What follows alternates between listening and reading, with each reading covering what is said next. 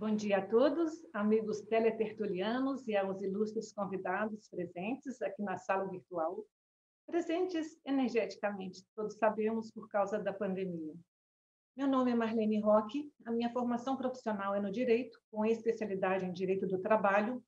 Eu sou voluntária da Conscienciologia há 13 anos, pesquisadora da Paradireitologia e autora do livro Liderança Compartilhada, Ferramenta Evolutiva Grupal. Atualmente, eu sou voluntária do IPC e estou atuando no projeto suprainstitucional da Ágora Cognopolita. Em primeiro lugar, eu gostaria de agradecer ao CIAEC, a equipe da Tertúlia Matinal, na, na pessoa do professor Eduardo, professor Everton e demais amigos é, que compõem essa equipe, pela oportunidade de revisitar uma temática que eu considero das mais transcendentes, de vital importância, principalmente se considerarmos um momento evolutivo planetário, em que a governança política é causa e efeito de múltiplos conflitos, não só no Brasil, mas em muitos países. A proposta do nosso trabalho hoje é fazer um debate. Para tanto, eu trouxe amigos especialistas de escola, a exemplo da proexologia, com o professor Laine Loche, obrigada, professora Adriana Rocha, da Cosmoeticologia. Tenho vários amigos aqui da Paradireitologia, professor Rafael Saido, professor Hugo Espínola, professor Gustavo Vieira. Lembrando que o professor Hugo também é especialista na descrenciologia. Então, vejam que até a nossa mediadora é a professora Luimara, também é jurisconsulta. Então, hoje eu estou aqui numa banca de doutores jurisconsultos e paradireitólogos é, acho que nós temos que aproveitar desses amigos para aprendermos com eles, tá bom? Eu vou fazer a, a apresentação, mas isso aqui é um debate, é isso que eu quero deixar bem claro. A ideia é refletirmos sobre essa hipótese avançadíssima na qual estamos imersos enquanto mini-peças representando a elencologia desse cenário que o Valdo denominou de proto-estado mundial, estrito senso, e que às vezes nós nos esquecemos desse protagonismo. Então, por isso eu quis revisitar essa transversão. Às vezes a gente não se dá conta da grandiosidade dessa tarefa, seja pelas injunções humanas, pandêmicas, reurbexológicas, enfim. Demandas intrafísicas é a regra do nosso cotidiano. Mas eu penso que o momento é, a, é muito complicado, o momento planetário, mas ele também nos leva a algumas reflexões nós, nós, eu, pelo menos, tenho tido mais tempo para refletir sobre esses assuntos. Então, a minha pesquisa, esse debate, não versa especificamente sobre a governança política internacional ou a globalização planetária. Obviamente que também fará parte do, do futuro Estado Mundial lato senso, que será a política evoluída embasada na intercooperação, no universalismo. Essa hipótese vai acontecer gradualmente, penso eu que já está acontecendo, mas de modo inconsciente pela maior parte da humanidade. Mas as mudanças apontarão para essa realidade em algum momento. O que nós vamos nos ater hoje, especificamente, é sobre essa célula, esse esboço, essas ideias vanguardistas que nunca foram vivenciadas na Terra, mas que até, é, a, que até hoje a gente já debate muito, mas ainda não vivenciamos de fato e de direito. Então, eu penso que a nossa tarefa hoje é colocar o nosso narizinho para fora da superfície baratrosférica que se encontra o planeta neste momento e respirar um pouquinho de oxigênio das conexes evoluídas e contagiar com algumas gotas de lucidez as consciências interessadas nessa política evolutiva.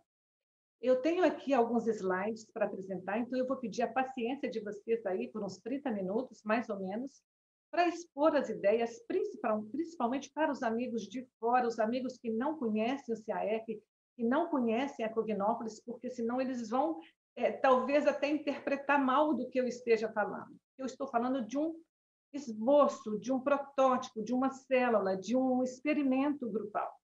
Ok? Então, nós vamos dar início aos slides. Eu vou compartilhar com vocês.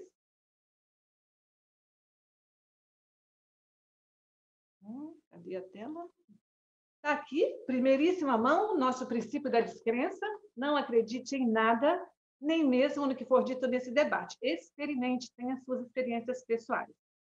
Eu acho que nunca é demais evocarmos esse princípio para lembrar que o CAEC e todas as instituições cêntricas não têm conotação místico-religiosa. Elas são é, todas é, instituições de pesquisa embasadas é, na descrenciologia e na antidogmática. Eu vou falar hoje muito sobre valores. Né? O que é um valor? Nós sabemos que a axiologia é o estudo da natureza e a essência do valor. Já a paraxiologia é a ciência dos valores evolutivos. É sobre essa paraxiologia, sobre esses valores evolutivos que nós vamos abordar a nossa temática aqui. Então, a minha definição eu vou ler aqui para vocês do que se trata.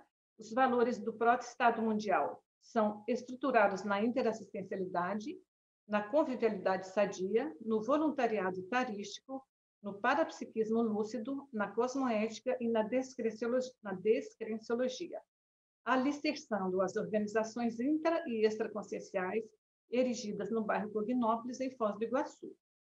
Gente, se vocês tiverem perguntas ou dúvidas, já vão anotando depois a gente debate, pode ser? Eu coloquei aqui também a definição do que é o proto-estado mundial. Só lembrando, gente, essa definição do proto-estado mundial não é minha, ela consta da enciclopédia, conforme vocês possivelmente tenham visto aí no paper, que está publicado no site, ela consta desde fevereiro de 2010, né, essa definição. Quê? Porque o Valdo, ele, é, a, ele achava que, achava não, né?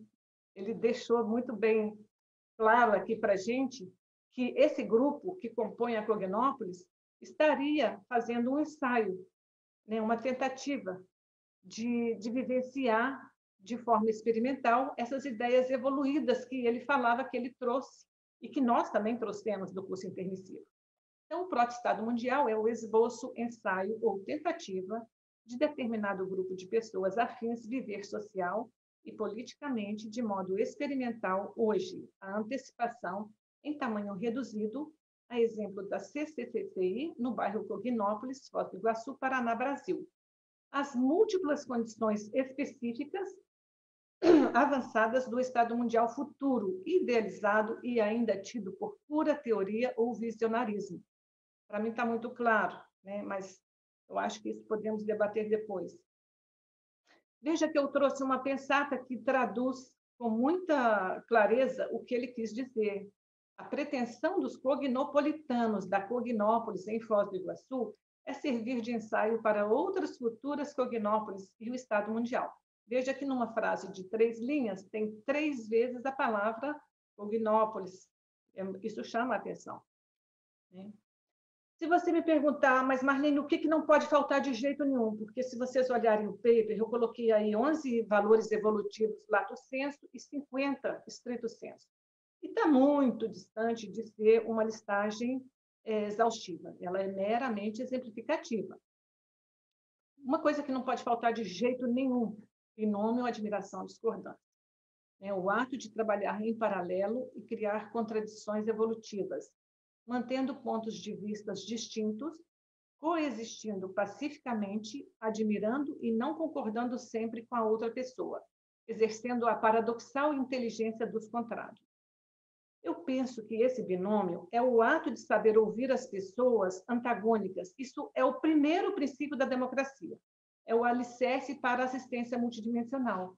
Porque se vocês pararem para pensar, nós tivemos, todos nós aqui que compomos essa mesa virtual, nós tivemos é, milhares de vidas e de experiências diferentes, né? em, várias, vários, em vários contextos, etnias, enfim.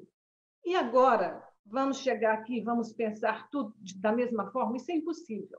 Né? Então, nós temos experiências multiexistenciais diferentes, nós temos pensamentos diferentes e, obviamente, nós temos manifestações diferentes. Por isso, a necessidade da gente cultivar diariamente, no cotidiano, esse binômio admiração-discordância, porque nós jamais vamos encontrar uma pessoa que pensa exatamente igual a, a nós. Nós vamos ter que aprender a admirar e a discordar, a combater a ideia e jamais combater a pessoa. Assim como eu coloquei esse item que não pode faltar de jeito nenhum, eu coloquei essas evitações, que são as antipodias. Marlene, o que não pode ter de jeito nenhum no Estado Mundial, no proto-Estado Mundial, e obviamente não vai ter no Estado Mundial, penso eu. Polarização política, né? a evitação dos extremismos e radicalismos políticos doentios, incompatíveis com o universalismo do proto-Estado Mundial. Pato-pensenidade, a qualificação diuturna da autopensenidade, primando pelos ortopensenes. Talvez uma das coisas mais difíceis que eu, que eu considero é isso, porque é um desafio gigantesco a gente manter a ortopensinidade diuturnamente em todos os ambientes, por causa das influências que a gente sofre do extrafísico e do meio, e as competições deslocadas. Né? O ato de substituir a competição pela colaboração e cooperação, eliminando a desafeição. É, eu acho que isso também é totalmente contra, é antipódico à questão do próprio Estado Mundial. Agora eu vou começar a falar dos valores do proto-Estado Mundial. A proexologia, enquanto mega foco, por isso eu trouxe um especialista aqui hoje, né? porque eu penso que o proto-Estado Mundial, esse, esse núcleo, né? esse esboço, essa célula que, que a gente está chamando de proto-Estado Mundial, tem total relação com a ProEx. Né? Possivelmente, muito, na ProEx de muitos de nós, eu não vou dizer de todos, mas de muitos de nós deve ter alguma coisa relacionada a essa Constituição. Então, é, o que, que eu pensei? O intermissivista lúcido conclui, por meio das autorreflexões, a inegável assistência extrafísica recebida ao longo da vida, se auto-persuadindo do senso de responsabilidade para contribuir com a materialização dos ideais propostos no curso intermissivo. Acho que, que todos nós aqui concordamos, se a gente é, voltar à fita aí, né, da nossa vida, desde a infância, nós vamos, com toda certeza, todos nós, é, concluir que tivemos muito mais assistência do que a média das pessoas que a gente conhece. Eu, pelo menos, eu me comparo muito com muitas pessoas e eu sempre é, tive muita assistência. Então, eu acho que o intermissivista tem essa característica e, por isso, a gente tem que ter gratidão e tentar né, é, fazer a retribuição ou, no mínimo, cumprir o que a gente acordou no extrafísico. Aqui eu faço uma listagem, mato senso, dos valores do proto-estado mundial, podemos depois também debater, valores conviviológicos, cosmoéticos, multiexistenciais, multidimensionais, aqui envolvendo os valores bioenergéticos e parapsíquicos, né? um dos grandes diferenciais da Conscienciologia é a vivência do parapsiquismo lúcido interassistencial, tem conotação místico-religiosa, penso eu, é a primeira vez que a gente faz isso na, aqui no intrafísico. Valores paradireitológicos, a necessidade das recomposições grupo-kármicas quase, quase constante nas nossas vidas, não só no ambiente de voluntariado ou da família. Né? Quem nunca viajou e, e deu de cara com uma pessoa que, na hora que você tem o primeiro contato, você já percebe que tem ali alguma coisa pra, do passado para recompor. Então, isso a gente precisa ficar atento. Os valores parapolíticos são todos esses que a gente vai falar hoje aqui, porque é, quando eu falo parapolíticos, eu não estou falando só da política enquanto governança. Os valores proexológicos também têm total relação com o próprio Estado Mundial. Os valores retinológicos, aqui eu, ah, eu gosto muito de, de pensar na condição é, da reciclagem até do momento que a gente teve acesso a essas ideias no curso intermissivo até quando a gente se tornar consciência livre, porque não há vislumbre de se instituir um proto-estado mundial senão a partir da autodepuração refinada da intraconsciencialidade pessoal. Então, isso, enquanto a gente tiver um corpo físico, mesmo na condição da serenologia, nós vamos precisar fazer reciclagem. E os valores universalistas, né, que tem relação aí com o multiculturalismo, o abertismo consciencial e muitos outros.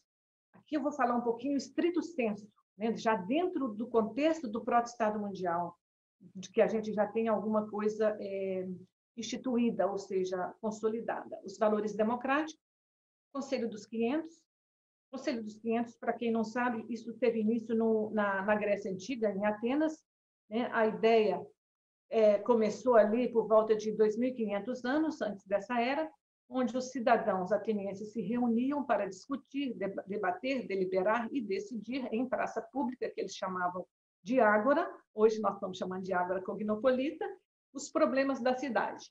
Então, quando isso é muito antigo, mas em 2009 nós tivemos aí um, um em dezembro de 2009, o Valdo pediu, né, solicitou a um grupo que constituísse esse conselho.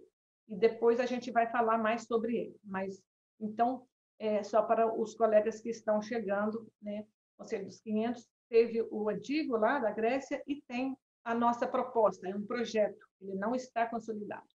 A Ágora Cognopolita, idem, na mesma época que houve essa solicitação, essa sugestão de constituição do Conselho dos 500, também houve esse projeto, e também ainda é um projeto. O colegiado da Conscienciologia, que é a horizontalidade democrática, pelo menos é o que está sendo é, demonstrado, os areópagos conscienciológicos, gente, areópago não é o, o evento que, que, o colegiado faz todo sábado, não. Areópago conscienciológico tem até um verbete muito interessante com esse título.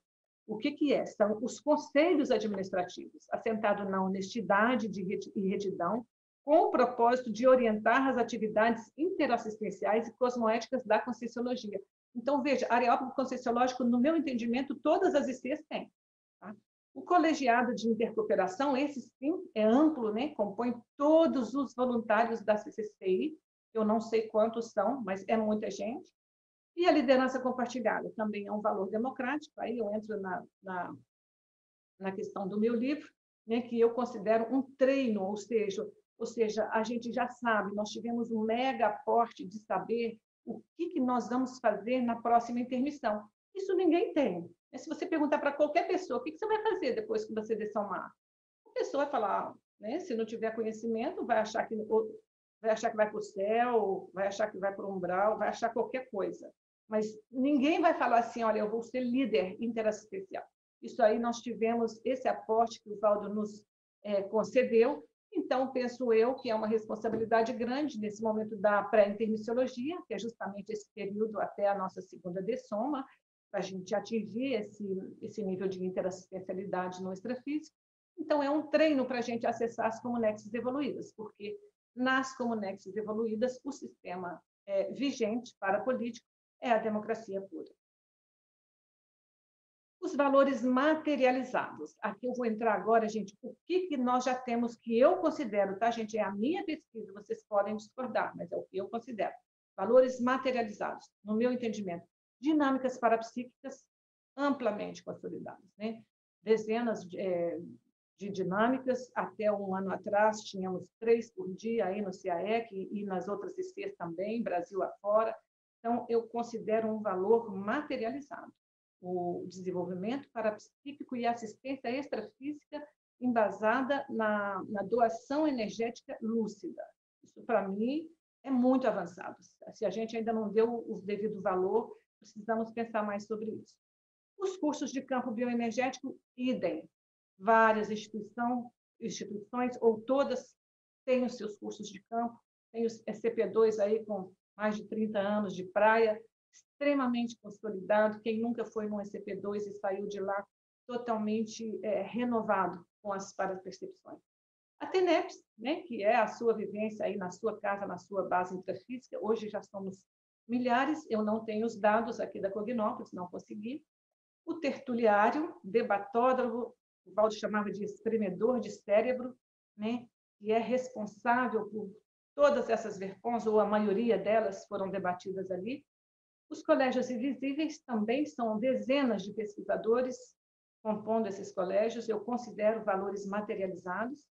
A conviviologia é um valor, no meu entendimento, incipiente, mas já existe uma predisposição a partir dos condomínios conscienciológicos e o voluntariado tarístico. Esse sim, o grande carro-chefe da conscienciologia é o voluntariado tarístico. Então, aqui eu trouxe alguns números dos valores ainda materializados no meu entendimento. Os laboratórios conscienciológicos são 20, nós temos 24 instituições conscienciocêntricas também, muito consolidadas. Condomínios, nós temos nove, eu estou falando de Cognópolis, Foz do Iguaçu, tá, gente? Revistas científicas, nós temos 14. Autores publicados, 150, é muita gente, né, não, gente? Eu acho assim espetacular esses números aqui. Veja os verbetógrafos, 829. A proposta da Serenona Monge era 500. Veja, já somos quase mil. Então, acho isso muito, muito. É, eu sou muito otimista. Eu gosto de ver esses números. Autoverbetógrafos. Tem um ano que a Dulce fez a proposta aí, um trabalho espetacular. Né? No meu entendimento, o início da nossa construção, da nossa identidade extra, pela primeira vez após o curso intermissivo, que é a autoverbetografia, já temos 50, aliás, 51, porque esses dados eu peguei no ISTGE, dia 20 do 4. Aqui, gente, eu vou começar a passar umas fotografias, principalmente para os meus amigos de fora e que nunca né, frequentaram a Cognópolis. Os meus, os meus amigos virtuais aqui todos são é, ou moradores ou pertencem, é, já frequentam muito aqui. Veja, tem, isso aqui é uma vista aérea da Cognópolis. Isso aqui acho que foi 2009. Veja que já tem o tertuliário. O tertuliário foi lançado é, no dia 30 de novembro de 2008. Então, veja como era Cognópolis ali mais ou menos naquela época. Agora, veja a expansão da Cognópolis com o hotel. Né? O Hotel Mabu Interlude foi é, inaugurado em novembro de 2014. Veja como expandiu o bairro. Aqui, um dos maiores valores né, que eu considero para voluntariado. Que bons tempos aqueles que a gente podia se aglomerar, né? não? Que saudades. É, muita energia tem essa foto dos meus amigos do IPC, já agradeço aqui a colaboração. E o porquê que eu coloquei para voluntariado e não voluntariado? Porque o para voluntariado é a condição da consciência dedicada a prestar serviço assistencial por vontade própria a partir de contextos extrafísicos ou parapsíquicos. Isso muda tudo, porque voluntariado eu faço também em outros locais, mas o para-voluntariado é diuturnamente, quando você acessa as ideias da Conscienciologia, você ingressa em alguma instituição e começa a fazer TENEPS, pronto, a sua vida muda todinha, porque todos os seus contatos passam a fazer parte dessa vivência extrafísica, pelo menos eu percebo dessa forma. Aqui também são valores que eu considero como sendo consolidados, veja, a projeção lúcida, né? a maior ferramenta que a gente tem enquanto instrumento de comprovação. Se a gente fala em experimentologia e discretologia, nós temos que ter uma ferramenta de autocomprovação, senão, senão fica muito capenga essa história de experimentologia. E temos as dinâmicas parapsíquicas, aqui com o professor Félix, são dezenas. A zooconvivialidade eu considero também um valor é, consolidado dentro da Cognópolis. Aqui eu coloquei uns pets, né, que estão, são tem muito, aqui na Cognópolis tem muito animal abandonado, e nós temos grupos que atendem esses, é, essas consciências, né, acolhem, levam no veterinário, na clínica, vacinam, quando, quando é possível, possível o veterinário faz a castração, estão encaminhados para adoção. Essa semana mesmo, aqui no, na minha casa, tive um, um caso é, tem aqui no condomínio Vila Consciência, nós temos sempre animais adentrando o condomínio e eles não ficam abandonados, são sempre, sempre encaminhados. Isso eu acho espetacular. Eu, quando viajo, eu vejo, ou mesmo na cidade, dependendo do bairro, a gente vê muito animal doente, é, passando fome, machucado, atropelado, e aqui no bairro eu não vejo isso. Tem, os que aparecem, nós acolhemos e encaminhamos. O Crescendo está com Tares, porque eu penso que não é porque nós viemos com uma tarefa para fazer a Tares que a gente pode esnobar uma possibilidade de assistência. Né? Aqui eu coloquei é, a foto que eu tenho uns amigos da Polícia Militar, um, inclusive, é, é nosso é voluntário, colega nosso, e eu, é, desde que começou a pandemia, eu comecei a ajudar numa comunidade aqui de Foz do Iguaçu, porque é, veio essa inspiração, que era o momento de fazer, além da TARES, fazer a TACOM também. Então, nós não podemos fechar as portas para esse momento é, pandêmico, esse momento planetário complicadíssimo. Eu penso que a benemerência e a beneficência têm o seu lugar e a sua hora. Precisamos pensar nisso. Aqui o tertuliário, né? a parte externa aí, cheia de energia, a foto do Valdo aí entrando no tertuliário, muito retrocognitivo dessa vida. Há o tertuliário interno, para os colegas que não conhecem, comporta 400 pessoas. Aqui à direita tem o Valdo também, uma foto de 2014. O holociclo, para quem não conhece, um laboratório de desassédio mental somático. A gente tem um impacto, eu me lembro perfeitamente, primeira vez que eu entrei, aqueles monte de, de obras tudo exposto horizontalmente causa um impacto energético e visual muito grande. Aqui tem dois laboratórios, que eu, óbvio que são, são 20, mas não dá para colocar todos. Então, eu coloquei os que eu tenho mais afinidade. O laboratório do Para-Direito, né, que eu tive à frente junto com o professor Rafael Saider, aqui hoje, na Epicentrando essa construção, e o acoplamentário, onde eu tive boa parte das minhas parapercepções. E eu acho que eles têm em comum essa inscrição que o Valdo pediu. Ele pediu, disse que no dia, no, no dia da inauguração, ele falou que tinha um amparador pedindo a ele para colocar essa, é, essa, essa plaquinha escrito Primeira Construção Humana do Para-Direito. E veja que no acoplamentário também tem o primeiro construído neste planeta. É super interessante isso, para a gente pensar. Né? O porquê desse pedido, dessa solicitação da paralencologia. É justamente porque são ideias tão avançadas e como foi a primeira vez que foram materializadas, colocadas no cimento mesmo, isso tem que ficar, a gente tem que dar valor para isso, porque vai ficar muito mais fácil para a gente acessar isso em outras vidas. Aqui o Monumento da Paz, também dentro do CIAEC, a Leia dos Gênios. Esse, é, esse Monumento da Paz é espetacular, é um megálito é, instalado dentro do CIAEC. É, o objetivo é estabelecer conexão holopensênica interassistencial pacificadora. Para vocês terem ideia, ele tem é, 28 idiomas traduzidos, escrito paz, então, assim, reverbera pelo cosmos né, a, a palavra paz. E a Leia dos Gênios é o valor pela erudição. O, aqui consta vários gênios da humanidade e, e, a gente tem que dar o valor porque a gente possivelmente compôs aí alguma alguma parcela desse conhecimento da, da humanidade e hoje estamos pela primeira vez tentando imprimir aqui no intrafísico essas ideias avançadíssimas que também é, abarcam a para-humanidade. Então, isso é o, grande, é o grande diferencial da Conscienciologia. Né? O laboratório serenário é um valor consolidado, mas está na Civex aqui do ladinho, né? mas faz parte da Cognópolis.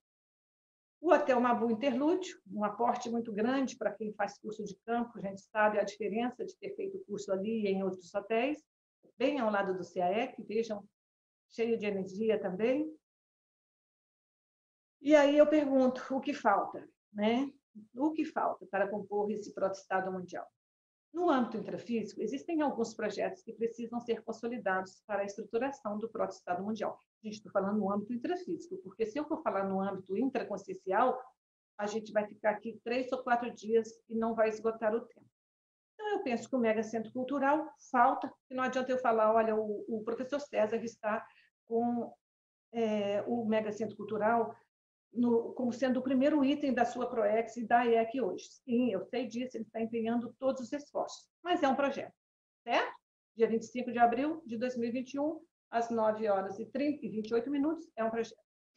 Projeto Ágora e a sua pedra fundamental, idem, eu estou à frente desse projeto, junto com o professor Rafael, Alexandre, Baltazar, um grupo de arquitetos, enfim, nós conseguimos aí um grande feito nos últimos meses, mas se você me perguntar, Marlene, tem agro? Não, é um projeto. Né? Tem a pedra fundamental, é um projeto. O Conselho dos 500 é, foi instituído em fevereiro de 2010 e foi arquivado em setembro de 2014. Então, para mim, é um projeto. Né? Nunca foi conselho dos 500. Ele foi, 500, ele foi conselho dos 391. Né? Porque nunca teve 500, então, para mim, não foi conselho dos 500. Chegou a funcionar, sim, chegou a exercer a, a, a democracia pura em algum âmbito, mas não, é, não naquele âmbito, no, no nível de excelência que a gente espera que tenha o, esse conselho dentro enquanto enquanto abridor de caminhos do próprio Estado mundial. Pórtico da Cognópolis, que minha querida professora Adriana é aí simpatizante do projeto e com muita propriedade, porque não é só embelezamento. Né? O pórtico da Cognópolis faz a grande diferença que ele delimita para a geografia da, da, do bolsão interassistencial da Cognópolis, também é um projeto. E aqui eu concluo, né? Eu faço a minha conclusão aqui dos slides para a gente partir para o debate. A evolução consciencial depende dos esforços. Ninguém luta, ninguém furta a autoevolução. Não se pode voar com as asas dos outros. Eu acho essa pensada extremamente reflexiva. E uma outra que é para a gente levar aqui para a nossa vida toda e até a intermissão. Depende de você implantar nessa dimensão respiratória, desde já, para você mesmo, o possível estado mundial, sem esperar que a humanidade o faça algum dia. Então, assim, se não der certo, se não for, se a gente não conseguir instituir todos os valores do próprio Estado Mundial, eu vou começar a pensar nisso e começar a imprimir holossomaticamente na minha vivência, porque assim vai ficar mais fácil de eu conseguir acessar essas ideias, tanto no extrafísico quanto nas próximas intermissões. Ok? E aqui eu agradeço a paciência de vocês por terem ouvido aí exatamente 30 minutos sem parar. Gratidão a todas as consciências empenhadas na construção do próprio Estado Mundial. Muito obrigada e a gente passa então para o debate, ok? Obrigada.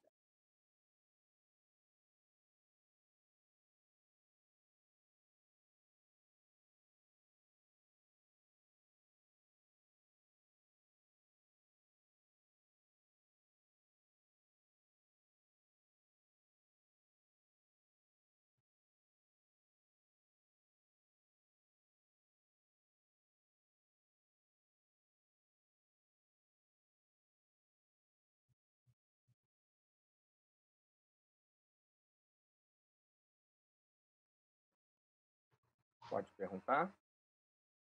Alô? Olá. Está me ouvindo, gente? Sim, estamos te ouvindo.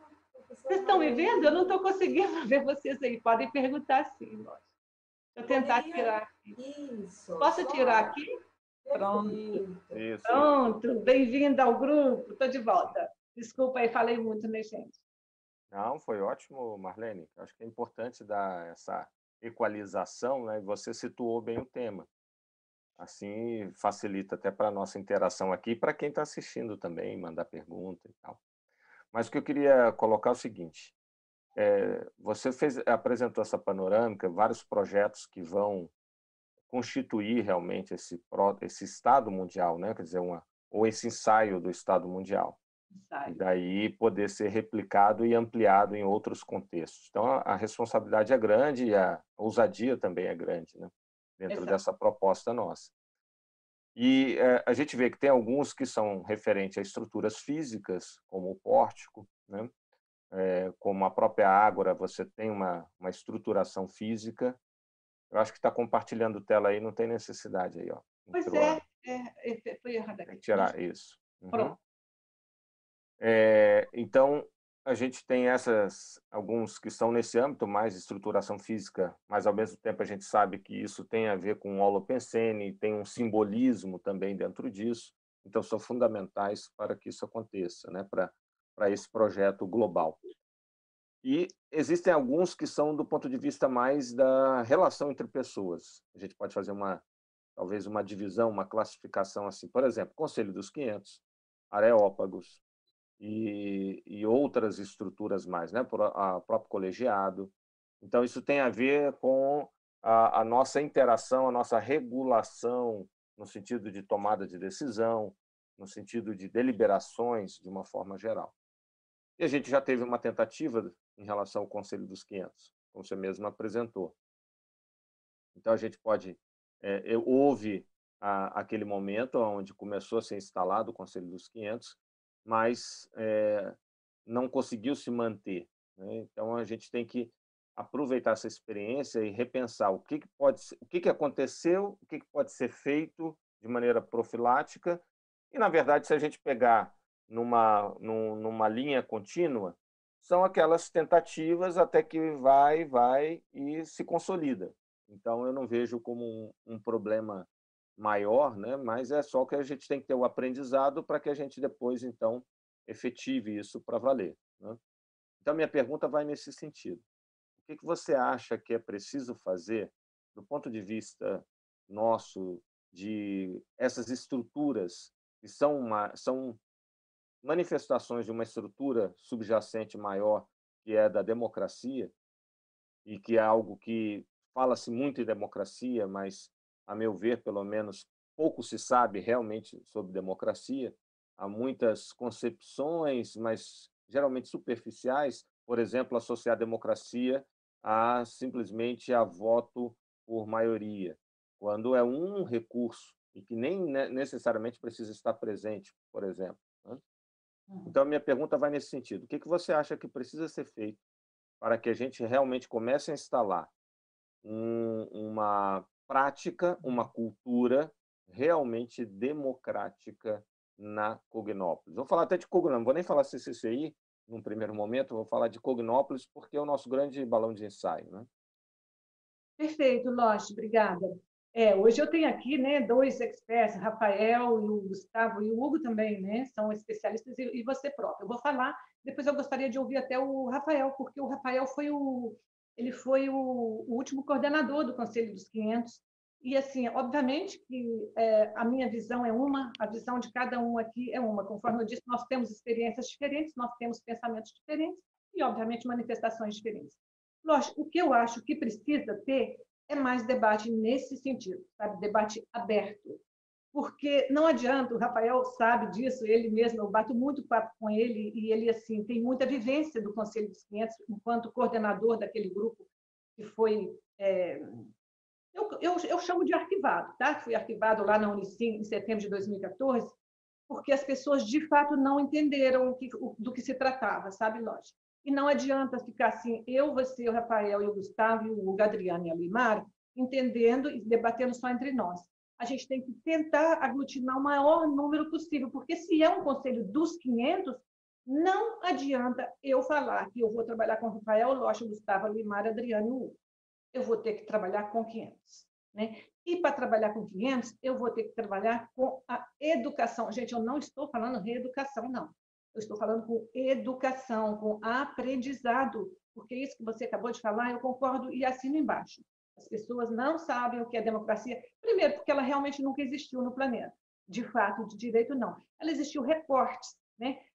Você pega o livro do, do professor é, J. Vasconcelos, ele fala ali nas tribos, ele fala ali no Conselho dos 500 na Grécia, mas aquilo ali eram, se a gente for fazer uma comparação com, aquele, com aqueles povos semi-bárbaros, aquilo ali era o máximo, era o ápice de tudo. Era 10%, mas já era o máximo dentro daquele contexto. Só que hoje nós não podemos nos dar esse não luxo de pensar em 10%. Por quê? Porque é um grupo que estudou muito, que teve muito aporte no extrafísico e que já fomos líderes em várias vidas, dentro de contextos políticos, inclusive, e que temos a obrigação é, cosmoética, não vou falar obrigação moral, vou falar obrigação cosmoética de refazer, de fazer bem feito o que nós não conseguimos fazer no passado. Veja que quando o Valdo fez a proposta desse Conselho dos Clientes na, na tertúlia retificação, eu coloco no meu livro isso, e se vocês quiserem, ouçam essa tertúlia, que vale a pena, retificação. Ele fala em alto e bom tom, vocês precisam fazer para recompor um passado. Ou seja, muitos de nós fizemos parte de, talvez até, de grupos que combateram essa democracia que estava incipiente. Então, agora, depois de 2.500 anos, a gente não consegue, dentro de um grupo de intermissivistas, fazer um conselho realmente dos 500? Faz aí um conselho de 391, que o próprio Rafael está aqui, ele vai falar daqui a pouco. Ao final, não tinha ninguém nas, nas reuniões, era ele e mais três, quatro pessoas. E assim, e aqui eu estou falando de mim também, porque eu sou uma que naquela época que esteve ah, vigente, eu não me dediquei eu me dediquei a outras coisas. Eu tinha acabado de chegar na Conscienciologia aqui em Foz, eu estava com outras demandas, eu tinha outras prioridades, eu não me dediquei. Mas aí depois, quando eu vi a burrice que eu cometi, eu comecei a correr, atra correr atrás. Eu falei, não, peraí, eu deixei passar batido isso aqui, isso aqui é super importante, como é que eu deixei passar batido isso? E aí eu comecei, eu fiz a minha recomposição comigo mesmo, né? no sentido de começar a falar no assunto de não, de não deixar morrer a ideia. Eu penso assim. Eu queria muito ouvir o Rafael. É, bom dia, então, Marlene. É, primeiro, assim, parabéns pela apresentação. Enquanto você estava ah, fazendo essa apresentação, eu fiquei atento ali ao, ao conceito de, de pró-estado mundial, né? E essas ideias de esboço, tentativa, ensaio. Então, pensei muito na ideia do percentual, né? Qual será o percentual que já existe o percentual que falta alcançar? e não numa ideia assim, temos ou não temos, né? Mas o que já foi feito. E eu vejo que o Conselho dos 500, pelo menos a experiência que eu tive dentro do, do voluntariado, penso que foi uma tentativa. né? Acho que foi interessante, foi positivo no sentido de que teve uma iniciativa.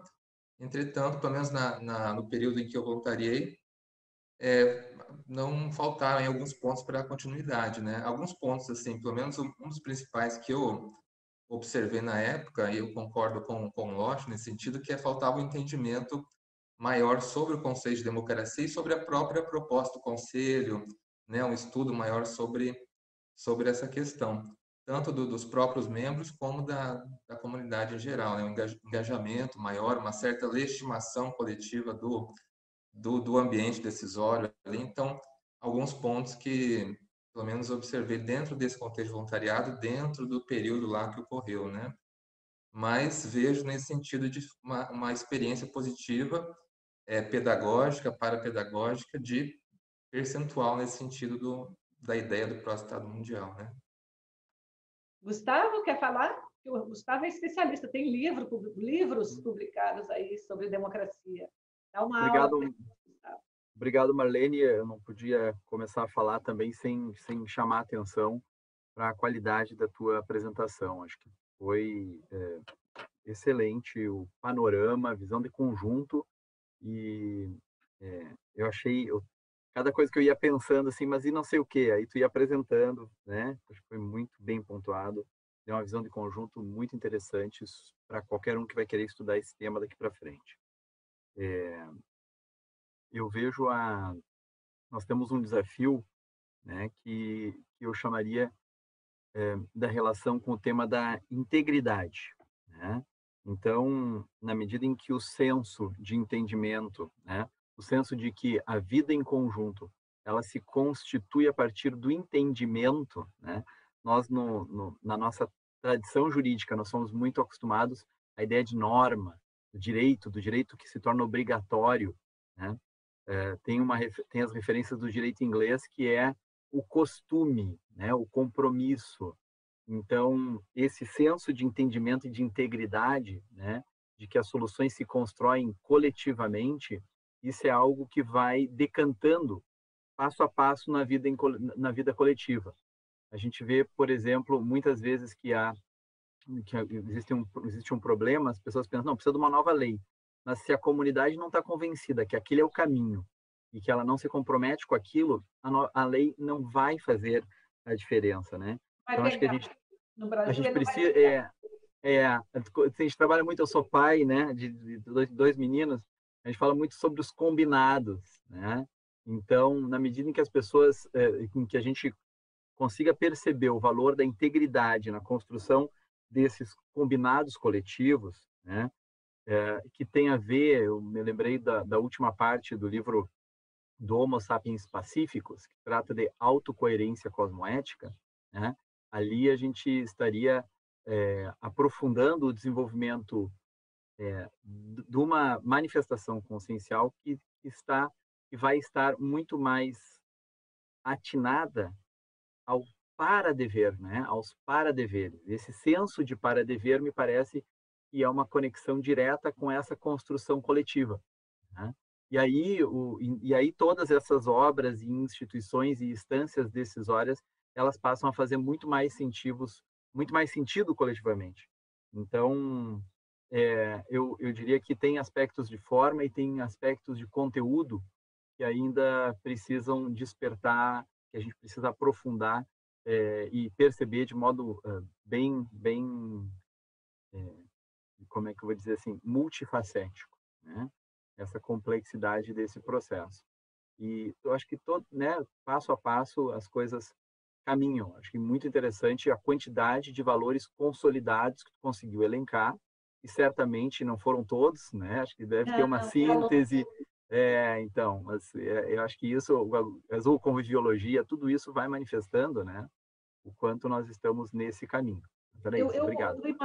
Obrigada, gente. Eu queria ouvir o Hugo e a Adriana também, porque ambos são pesquisadores também da democracia. Eu acho importante ouvir todos. Quando a pergunta é o que eu falei, tem que passar por todas as bocas e todos os holossomas porque para cada pessoa que estiver ouvindo, de repente vai se afinizar muito mais com a abordagem da Adri do que do Hugo, do que a minha. Vamos lá?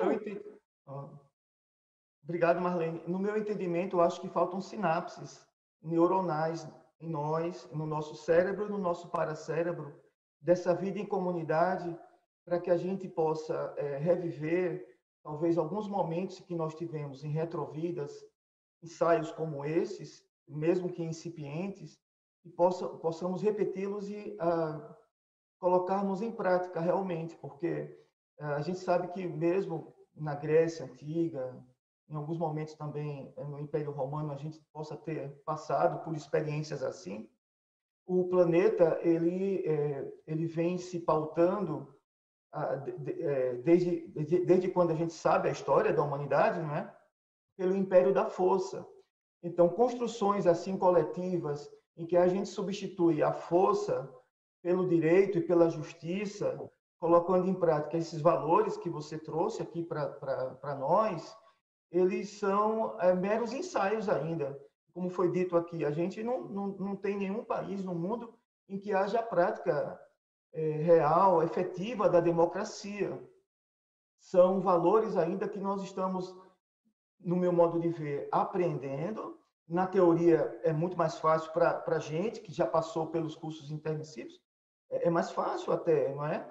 Mas para o resto do planeta, é, é, para quem não passou ainda, é, é, muito mais difícil colocar em prática esses valores.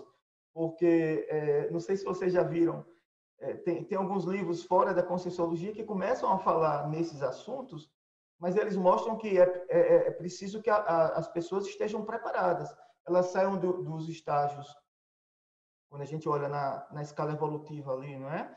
São estágios em que a consciência ela está mais egoísta, ela ela está ainda pensando mais em si, no ter do que no ser. Então, ela para ela não é muito importante ainda colocar esses valores em prática. Voltando para aqui para para para nossa realidade. Então é preciso que a gente repita. o aprendizado ele vem da repetição, da, de, de se colocar em prática.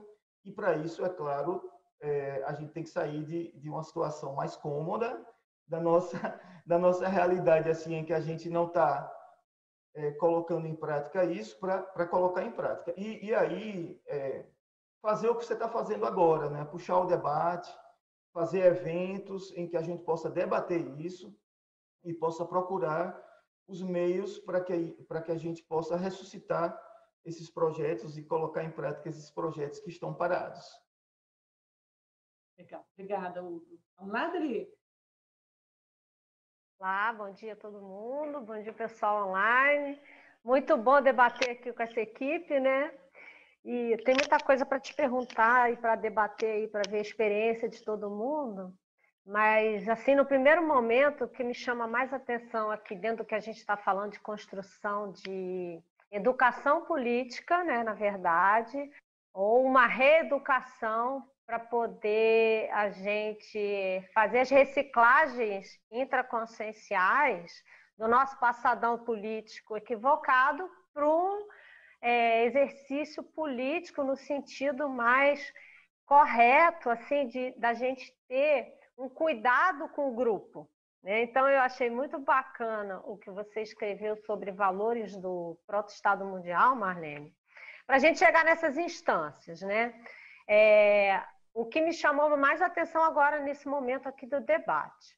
Eu vejo que é um trafor do grupo e é um trafor que você colocou que representa valor, né? um valor importante, que é liberdade, que é o esclarecimento e que é a vontade de acertar que a gente tem. Eu acho que a gente, enquanto grupos e cognopolitas, a gente tem muito esses traços que eu vejo que foram reforçados no curso intermissivo, né? Que a gente costuma dizer muito, né? Lá na Cosmoet. É, tem que lembrar que a gente fez curso intermissivo que a gente acertou também. Né? A gente fez coisa correta. Precisamos mudar muitas coisas ainda, mas a gente fez coisa correta. Então, eu vejo que num primeiro momento, para a gente conseguir ter esse engajamento político ou democrático, é importante que vocês colocaram, assim, uma educação, que se a gente pegar, não vou nem falar de planeta, mas pegar o Brasil de um modo geral, a gente não tem essa cultura de educação para a cidadania, né?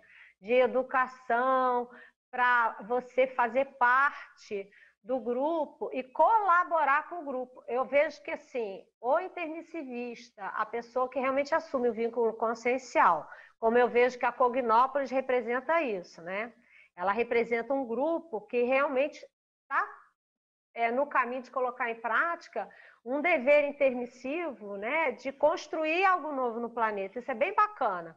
Né? Então, você vê todo mundo aqui que está na sala e o pessoal que está aqui ou que está começando a construir Toscognópolis. Faz uma reciclagem toda intraconsciencial, faz uma ressex de vida para poder estar ali naquele momento evolutivo. Né? E você coloca isso é, em algum momento ali do seu trabalho que você é, coloca a questão da convivialidade, né, do binômio admiração discordância, que na democracia isso é fundamental.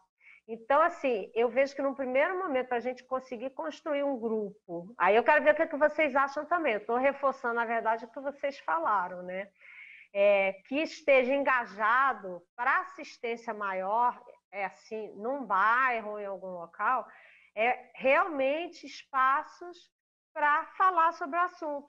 E é isso que você está fazendo, né? É usar, por exemplo, tem a tertúlia matinal para poder debater, trocar ideia, tem as ICs, os próprios espaços das ICs, né? A gente tem 25 ICs, que eu falo que hoje é legal, que é a Universidade da Conscienciologia, né? Se a gente pegar a universidade, não tem a relação dos departamentos interdisciplinares, isso é democracia também, né? Você ter o espaço educacional, então as ICs são isso, em que você vai trocando know-how e um vai acrescentando ao outro aquela especialidade, mas com um foco assim de fazer esse processo de desdramatização, na verdade, com relação ao que é você participar de uma vida ativa política, sem polarização, sem briga, sem nada, mas é, é a tal polis lá, né? Eu, eu, eu faço muito esse recorte na minha cabeça. Se a gente está falando de construir um lugar melhor, né? Para traduzir, para não ficar muito no juridiquês ou lá na questão da polis grega, como é que era, como não era, é a gente pegar esses valores. Aí eu vejo ali que você colocou, por exemplo, valor da interassistencialidade, o valor do esclarecimento, o debate e, essa liberdade da gente poder falar sobre o assunto nos vários espaços que já, já existem, isso vai construir a consciência política dos intermissivistas. Para poder a pessoa começar a fazer o download e ver, não, a minha programação existencial ela tem muito a ver com isso, né? Tem muito a ver com essa construção, mas no sentido de poder ajudar o outro a se melhorar. Eu acho que se a gente colocar como um foco, assim, a minha participação é, cidadã, né, da construção de um local melhor, ela tem como mega foco ver o que, que eu tenho de trafó e o que eu posso ajudar o outro a melhorar, né, a colocar para fora o hétero trafó, isso é uma construção da cidadania, que lá na frente vai dar nesses espaços físicos aí que você comentou e que o Locha até colocou também. Quer dizer, você ter a água para a gente poder ter um debate harmônico, né? Você, é, o que já tem hoje, que você já colocou, o tertuliário que momentaneamente, né, está fechado porque é preciso devido à contingência, vai passar, mas a gente precisa ter calma, né? Para poder voltar a usar esses espaços, para que isso construa essa cidadania, principalmente no brasileiro, porque a gente não tem essa cultura cidadã né, na escola. Então, eu vejo que isso é importante. E aí eu queria colocar uma pergunta para você nesse sentido, que é, a seguinte: você coloca lá o código de generosidade, né, e você falou da convivialidade. Então, juntando nesse debate todo, como é que você vê que a gente pode ajudar a construção grupal desse código de generosidade com uma convivialidade sadia, para que esse binômio admiração discordância ele, ele se reforce cada vez mais, porque ele existe, né? mas é, ele reforce, para que lá na frente a gente consiga é, desa, des, é, destravar né? vários projetos que não estão ainda, porque não tem gente, a pessoa não chegou, né? nós estamos caminhando para isso. É mais Bom, ou menos o que eu queria falar para começar. É, o Código Pessoal de Generosidade, eu escrevi um verbete, né? Está na é. enciclopédia, é. e tudo que está ali eu vivenciei. Né? Eu, eu, assim, eu faço muita força para poder extrair alguma coisa de generosidade em prol do trabalho. Né? É, quando eu estava construindo aí, junto com o Rafael e o grupo do Colégio Invisível da Paradireitologia, o laboratório, e você estava comigo também junto, você sabe disso, né? que você foi extremamente generosa ali dentro do seu CPC, fazendo as doações. Então, eu acho assim, Adri, não adianta ter muito conhecimento teórico se a gente não coloca nada em prática, porque a interassistência ela é sempre de mão dupla, porque às vezes a gente reclama um pouco, nossa, mas eu, eu já fiz tanta coisa, eu já fiz isso, eu já fiz aquilo, eu já doei isso. Eu escuto muita gente falando isso, e às vezes eu própria me pego, nossa, mas será que eu preciso fazer tudo isso? E aí é, vem uma ideia assim, nunca se esqueça que quem faz, que a inter, o conceito de interassistência é o, quem faz assistência é o primeiro a ser assistido. É que como a gente às vezes não está muito lúcido, a gente não percebe essa assistência que a gente está recebendo e que a gente não está percebendo. Como? Aí você fala, mas como? Né? Você está sendo assistido não está percebendo? E as dezenas ou centenas de consciências que estão sendo encaminhadas e que têm relação conosco, e que possivelmente dariam um trabalhão danado na, no extrafísico, quando a gente dessomar, eu não sei se você se lembra, eu vou dar um exemplo aqui, mas o Valdo contava muito um caso de um advogado amigo dele que ele reclamou muito quando ele dessomou, ele falou assim, Valdo, por que, que você não insistiu comigo? Por que, que você não insistiu para eu fazer TENEPs? Lógico que o Valdo insistiu, mas ele, né, o Valdo se sabe, ele só sugeria. Então, a pessoa, quando chegou no extrafísico e viu a abrangência do trabalho e da oportunidade que ela perdeu, porque se ela tivesse feito TENEPs, se ele tivesse feito TENEPs, ele teria evitado aí muita coisa, muito de sabor, muita ressoma, evitado muita ressoma compulsória, então, assim, muita coisa a gente não está lúcido porque nós não queremos, porque gabarito e teoria, gente, se vocês pegarem a enciclopédia e colocar a palavra ali, interassistência ou assistência, vai vir acho que umas 4 mil, 5 mil vezes. Então, é muita coisa que já tem escrito. Isso eu estou falando do Val, né? Agora já tem aí, sei lá, quase 6 mil verbetes, ou mais de 6 mil, eu nem lembro, não lembro quantos verbetes. É muita coisa que a gente já tem e que a gente está é, tá deixando de lado. Tipo assim, está entrando meio na onda da, da, filosofia. Ah, não, essa palavra aqui eu gosto, vamos filosofar sobre ela, que é mais fácil, porque praticar é difícil. Eu entro naquele negócio, quando você fala de generosidade, só um minutinho, eu entro nessa história da TACOM e da zooconvivialidade, porque muita gente fala para mim, eu não vou fazer TACOM porque eu sou intermissivista, eu vim para fazer TARES.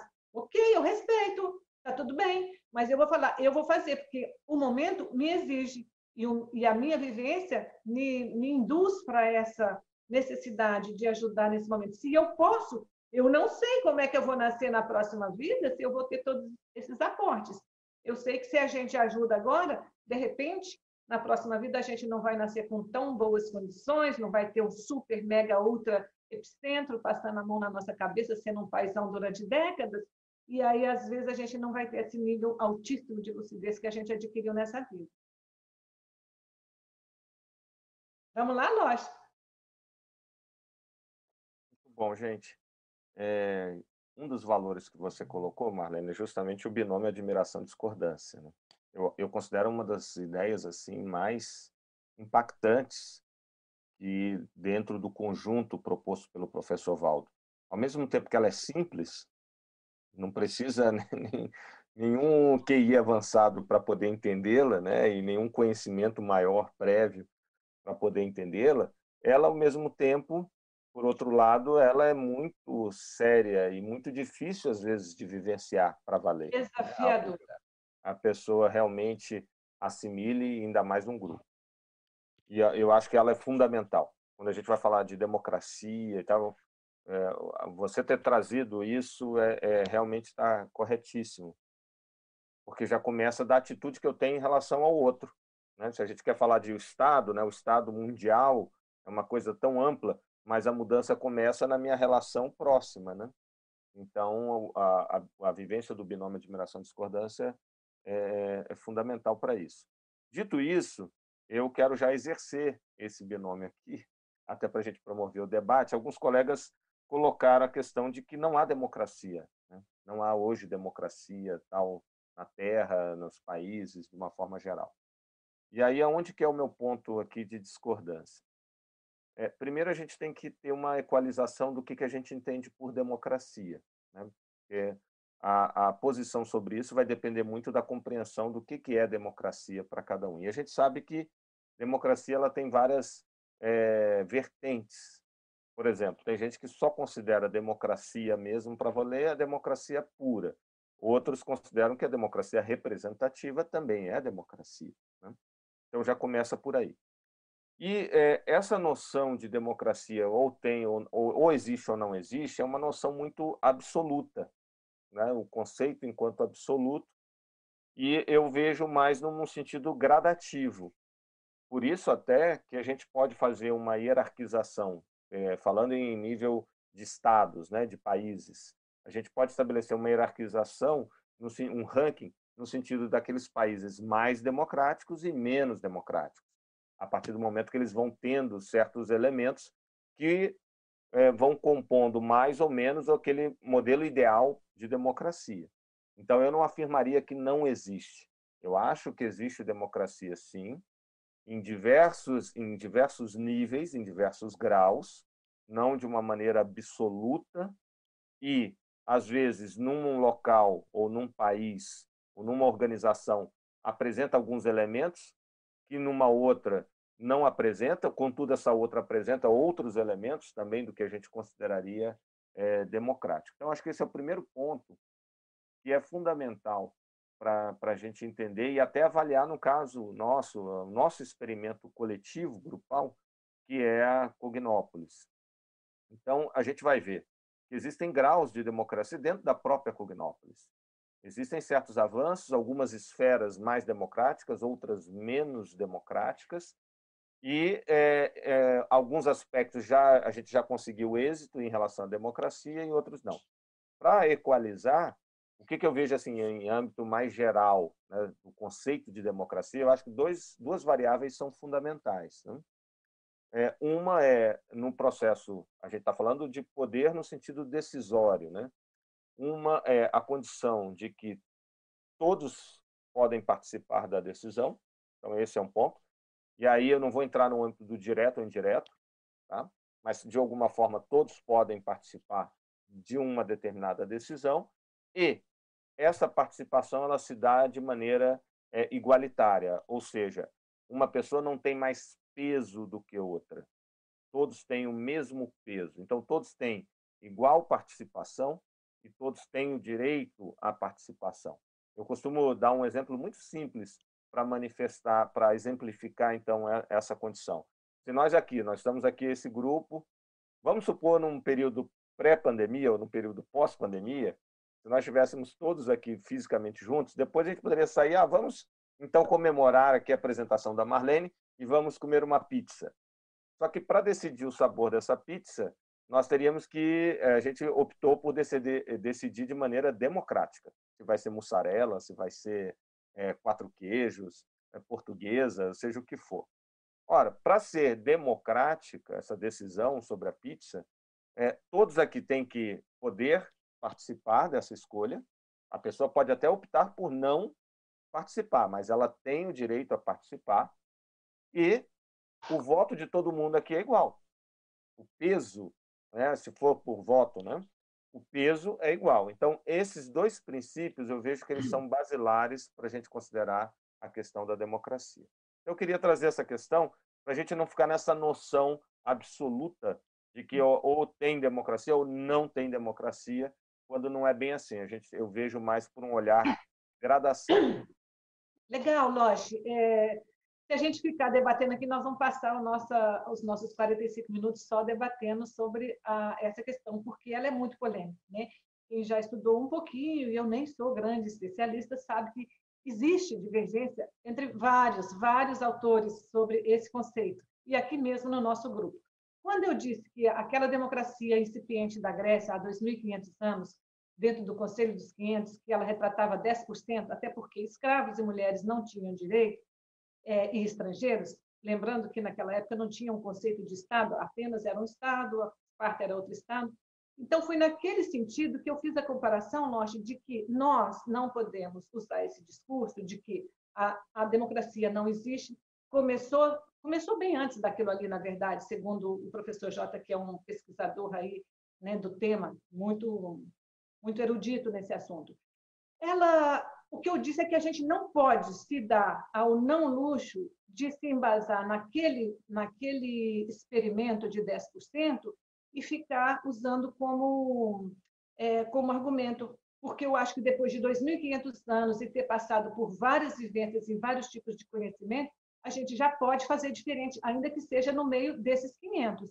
Agora, quanto ao conceito de democracia, eu acho assim, eu concordo com você que depende. Democracia representativa é democracia? É. Eu estava falando da democracia pura. Né? Quando eu falei que ela não existe, é a democracia pura. Não existe. Não existe. No meu entendimento, não existe. Né? Ela foi. É... Você quer falar, Limara? Viu? A loja esquentou o negócio.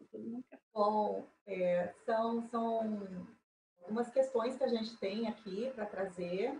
Ah, mas ah, como o tema é democracia e foi trazida a, a, a, palavra o professor J. Vasconcelos, nós temos aqui uma contribuição de um colega que informou que o Colégio Invisível da Parapoliticologia é, há um curso gratuito sobre democracia. Serão 10 aulas com o professor J. Vasconcelos. Então, eu estou nesse curso com ele. Não é um Isso. curso, é uma palestra gratuita sobre o livro dele.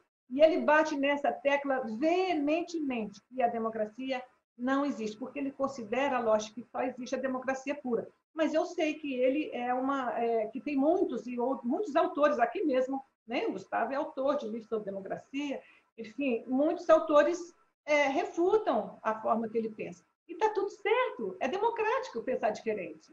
Está tudo Também. certo você pensar Temos dessa aqui... forma eu pensar de um jeito, o Hugo de outro. Eu acho que isso faz parte do debate. Isso, para mim, é educação. Né? Se os nossos colegas estão nos ouvindo, vai ter um monte de gente que vai achar que o Lost está certo. Outros vão pensar que o Hugo está certo. Outros vão achar que o Jota está certo e eu estou certo. Enfim, a pesquisa é, é de cada um. Para a gente entender e vivenciar, tem chão. Né? Porque hoje a gente vê na Finlândia, na Suíça, que são países mais avançadinhos, que já vivenciam algum nível, mas se você olhar, ainda tem muito, deixa muito a desejar. Estão no caminho, mas ainda tem chão para caminhar. Professora Marlene, temos uma pergunta aqui. Sobre reciclagem grupal, no seu livro você fala sobre o líder intolerante. Como minimizar os feudos e panelinhas na CCCI e no planeta, pensando no megafoco que é o Estado mundial. Acho que aí a gente está indo mais para o core da questão, o núcleo, que é, já foi perguntado anteriormente, como é que nós podemos fazer realmente essa célula do Estado mundial a partir do nosso convívio aqui na Cognópolis. Eu acho muito interessante essa pergunta. Eu não sei se o, se o, colega ou a colega chegou a ler o paper que eu coloquei aí. Eu, eu, aliás, foi uma pérola né, que eu achei nas minhas anotações que o Valdo trouxe aí, que ele chamou de síntese policármica da paralencologia. Está aí na página 5 da, do paper. E ele fala justamente nisso. Né? Porque, por que, que o Valdo passou isso, gente? Isso aqui foi um dia antes dele deixar as tertúlias vespertinas. Quando ele foi ao médico, descobriu que ele teria que colocar os estentes, então ele passou a ficar só nas mini tertúlias e ele ia para BH, então assim, ele nem sabia se voltaria vivo daquela viagem, e aí essa, essa paralencologia passou essa síntese que consta aí na página 5, e que felizmente eu, eu encontrei nas minhas anotações, eu pesquisei com uma outra colega, estava faltando um item e ela tinha esse item faltante, e ele fala justamente nisso, olha, que aí não é assim, é, eu acho interessante porque as COSIEX deixaram isso para ele nos passar, né? que era para poder pensar grande, deixa eu ver qual o item que está aqui, essa questão que ele fala de abrir mão da, das panelinhas, do, do petit comité. Ah, onde é que está isso aí? Vocês estão lendo aí? Ah, está aqui. Sim, ah. é, o item, é o item 9. 9. Evitar, evitar o feudo, o grupúsculo, o grupelho, a panelinha e pensar nos colegiados. Menos petit comité e mais universalismo. Preferir sempre a democracia. Então, gente, isso aí tem 2013, nós estamos em 2021, isso aí tem, vai fazer oito anos, né? E ainda estamos patinando na mesma, na mesma dificuldade de reciclagem. Isso, é, eu só posso falar o que eu já falei aí agora há pouco, né? É, é, a questão da nossa educação. E muita coisa, gente, não é reeducação, não. Algumas coisas é reeducação, mas algumas coisas é educação, é aprender mesmo, é o aprendizado. Eu falei também eu não vislumbro possibilidade de implantar um proto-estado mundial, que eu estou falando proto aqui, não estou nem falando grandão, não. É, sem a autodepuração intraconsciencial. É só através de autopesquisa. Para isso, nós temos valores consolidados. A Conscius, a OIC, né? a Conscius tem aí quantos cursos que, que pesquisa, que ajuda as pessoas a se conhecer através do conscienciograma. Eu coloquei aí né, a questão da, da, da, do avanço que é o conscienciograma, a gente poder fazer uma pesquisa pessoal, uma autopesquisa, mas abarcando também o grupo evolutivo e as retrovidas. Aonde é que você vê, em qual linha de conhecimento, em qual linha de, de abordagem da psicologia ou da psicanálise, ou seja lá de qual for. Não existe, é só mesmo aqui é, dentro dessa, desse corpus de ideias da Conscienciologia. É autopesquisa, autopesquisa e autopesquisa. Agora, como acabar? Eu não posso baixar um decreto aqui, juntar eu, Loche, o Gustavo, Rafa, Adriana, Hugo e a Luimara e falar, vamos acabar com as panelinhas, vamos entrar em todas as ICs, vamos acabar, destruir tudo. Não tem jeito. Né? Nós sabemos que, infelizmente, isso aí é passado. Ou felizmente, é passado. Nós não vamos mais fazer isso, entendeu? A gente vai ter que nos educar, dar exemplo de, de, de abertismo. Né? Eu, eu, o, Loche sabe que eu converso muito com ele, o Rafa também, a Adri também. Eu tenho falado com eles sobre essa questão da, da antipolarização, porque me veio muito forte esses dias, há uns 20 dias, 30, que nós temos que falar sobre isso em todas as ICs. Eu ainda falei com o Loche, Loche, não fale só na Apex, vá às outras ICs, porque assim outros, outros públicos também vão te ouvir, não só de ProEx, né? Porque muita gente associa o Loche com a ProEx e tudo. Então, é assim, frequentar outras ICs, cada um de nós fazer as, a, as suas trocas, não ficar só dentro do seu quadradinho, dentro da sua caixinha. Nesse sentido, professora, temos uma pergunta. Como podemos viver em equilíbrio no oásis da Cognópolis, vivenciando o universalismo e o abertismo em meio ao oceano tempestuoso da polarização política existente atualmente e sempre tão radical? Então, é, é, a questão da intraconsciencialidade. Você tem que estar bem. Se você está com algum conflito porque está tendo essa guerra entre duas pessoas, eu costumo brincar, não é possível que um país com 211 milhões só tem duas consciências que, que prestam para exercer a governança política. Não está faltando lógica e racionalidade nisso? É, qual o Losch falou, precisa de alguma inteligência muito brilhante para poder constatar isso? Não, eu penso que não. Né? Eu acho que a gente tem que pensar um pouquinho mais. Aí tem gente que fala assim: ah, não, mas votar no outro fulano, eu vou perder meu voto. E daí que você vai perder o voto? Alguém vai saber que você perdeu o voto? Então, assim, você tem que estar bem com você, com a sua intraconsciencialidade. Esse oásis que eu estou falando, é claro que aqui na Cognópolis nós, nós sabemos que nós temos chácaras é, da natureza, aqui nós temos um chácara dentro do CAE, uma reunião, e a gente falava justamente disso, né? Que a gente não pode se omitir, mas também a gente não pode entrar nessas ondas e, e ser mais uma contaminada, porque eu penso é assim, não, você tem que ir no seu limite ah, naquele lugar ali eu, eu vou sair, eu, eu não consigo, se eu for ali eu vou ficar muito mal. Então não vai. Então não vai. Fica quietinho, porque se você ficar bem, você já está ajudando no seu entorno. Primeiro pensa e faça a sua autopesquisa por que, que você não fica bem indo a, determinado local. Porque senão você vai ser engolido pelo holopensene e, olha, e olha, gente, a coisa está complexa mesmo. A gente sabe que faz parte da Reobex esse movimento todo que está acontecendo né? E vai piorar, infelizmente a gente sabe que até o ano de 2075 ainda vai ter mais réus aqui na Terra. Então a gente tem que se preparar. A gente, nós temos gabarito para isso, nós estudamos para isso no curso intermissivo. Nós temos respostas para algumas coisas.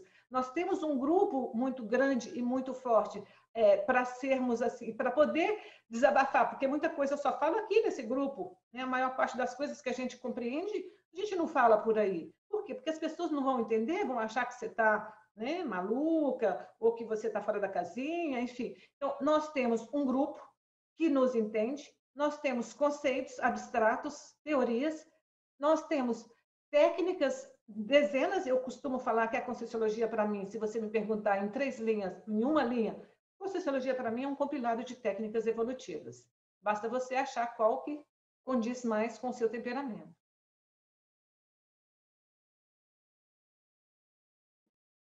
É que está dentro dessa linha, eu queria já fazer uma pergunta para Marlene. Posso fazê-lo, Imara? É, Marlene, a gente estava falando de democracia e justamente o que me veio aqui na mente, a partir aí do seu estudo e do seu livro, né, que você coloca lá, na sua visão, assim, de um modo geral, não só Cognópolis, né, intermissivista, vamos dizer assim, de um modo geral. É, qual o trafora, ou dois ou três trafores que você vê do grupo, de um modo geral, que otimiza e que ajuda né, nesse processo de instalação desses valores evolutivos rumo pro, é, pro, proto-estado mundial, porque acho que nem o proto-estado mundial ainda tem, né? Nós estamos no processo e no caminho. E qual trafar ou trafares atrapalhariam? Olha, vou passar para a Luimara, ela que é especialista em trafor, trafar, trafal, lá da Conscious. Eu vou falar e vou passar para ela, tá? Porque ela ouve as pessoas há 15 anos, ela sabe muito mais do que eu. Né? E hoje aqui é um debate, então ela está na posição de mediadora, mas eu falei com ela, se tiver pergunta que tem a ver com, mais com a pessoa, eu vou passar. Olha, eu vejo que o grupo de... Esse primeiro grupo, né, que eu chamo... Eu não, né? A Paulo coloca, é o primeiro grupo de conscienciólogos, é um grupo de líderes Todos nós exercemos alguma liderança significativa no passado. Então, o que, que ele fez? Ele né, e a cúpula da Helbeck, super inteligentes, né? Eu, eu gosto muito de pensar nisso, é, pensando aí nos meus próximos passos evolutivos. Eles pensaram os líderes. Por quê? Pensando os líderes, esses líderes vão. A forma que, que esses líderes vão pensar vai reverberar nos seus liderados. Vou pegar o Loche, né, que a gente sabe que o, o é uma liderança muito significativa, está aqui há mais de duas décadas e tudo. É, possivelmente, ele sabe de, de, de contextos é, do passado e basta ele chegar num lugar, ele falar, olha, hoje eu estou falando na Conscienciologia, ele deve arrastar milhares de consciex, entendeu? Com ele. Por quê? Por causa da liderança dele. E assim é o Rafael. Rafael sabe disso também, é o Gustavo, é você. Então, assim, o traço da liderança, todo o grupo tem. Nós fomos pensados, fomos escolhidos por esse traço preponderantemente. Um outro traço que eu acho que o grupo tem é a, o valor pela intelectualidade, a erudição, o gostar de estudar. Você vê os autos, os autoverbetes, é, é uma, é uma é, todos praticamente até agora falam nesse valor desde a infância. Isso é, quer dizer que a gente tem, teve condição de acessar essas ideias, porque eu vou falar com vocês, gente. Eu acessei alguns colegas nessa, depois que eu lancei o meu livro aí, no, no de setembro para cá, eu é, tive retrocognição com alguns amigos de Minas, gente da história, gente que foi grande aí dentro da política e não consegue entender uma palavra do que eu falo. Uma, uma palavra não consegue absorver, não consegue. É... Tudo bem, não, não frequentou o curso intermissivo. Lost vai lembrar, o Valdo falava muito isso, que em Minas Gerais existem centenas de, de gênios desperdiçados porque não foram ao curso intermissivo. Estou falando de Minas Gerais, gente, porque lá é meu métier, mas assim, cada um de nós tem aí o seu, né, as suas, as suas consciências que, que, trabalham, que, que vocês conhecem. Então, é, nós tivemos esse aporte, sim, de ter exercido liderança, ainda que seja anticosmoética, mas o traço está aí, nem basta ser burilado para poder passar para a liderança cosmoética e aí trazer milhares de consciências e consciex para perto para atrair. Eu costumo brincar que esses, esses líderes que estão dessomando, eles devem estar tá tendo muitos aportes para ir para o curso intermissivo, porque eu percebo isso. Né? Eles pegam principalmente os líderes, porque fica muito mais fácil, a partir de um líder, ele fazer a abordagem dentro dessa nova ciência que, que nunca foi debatida aqui no planeta, que é a conscienciologia, e aí as pessoas chegarem. Porque eu, aqui do intrafísico, eu acesso, eu acesso pessoas de retrovidas que têm liderança significativa na história e que não conseguem entender e não conseguem aceitar as ideias da Conscienciologia, não abre mão da religião, principalmente. Então, eu acho que esse traço da discreciologia também o abertismo consciencial e a liderança. Esses são os traços positivos. Os trafares, eu vou deixar para a Luimara, que já escutou 15 anos aí no Consigo Cobaia, ela sabe muito mais que eu. Eu gostaria de contribuir também a questão do, dos trafores, né, que seriam esses potenciais que nós já estamos conseguindo colocar em prática. E, e eu vejo assim, é, que a primeira mega força, que é a vontade, no caso, nós aqui, os cognopolitanos, temos assim muita vontade de acertar. Então eu vejo que isso é realmente é algo que nem sempre se tem o discernimento a, adequado, mas a vontade ela é, eu penso, um, realmente um elemento comum. E o outro que me chama atenção é esse comprometimento intermissivo. Então, assim, é, de algum modo, a nossa bússola intraconsciencial, ela tem um norte, assim, bastante calibrado. E isso faz com que haja uma responsabilidade, assim, uma adesão ao voluntariado de um modo muito exemplarista. Eu penso que essas são, assim, qualidades que nos colocam é, em convergência para o trabalho da, da Maxi Proexis grupal.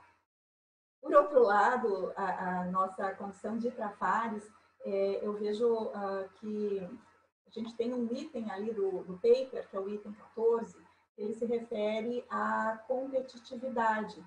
E esse é um, é um aspecto que estaria mais embasado ainda, penso eu, é, relacionado a nossos resquícios de como se lida com o poder. Então, talvez esse, esse modus operandi vicioso, até certo ponto, uma amnese de como ah, se coloca, na, nos colocamos em, em algumas relações junto ao grupo. Então, talvez essa questão realmente da competição, e aí entra uma relação com o poder ainda tendo que ser trabalhada. Então, nesse sentido, faltaria ah, um tanto de, de desapego dessa condição para que a gente consiga chegar nessa teática mesmo do binômio admiração-discordância. Seria nós fazermos. E tem um outro item do paper que me chamou a atenção, que aí sim é o item 11, destacar os trafores das pessoas em tudo e identificar os perfis talentosos para expandir o trabalho.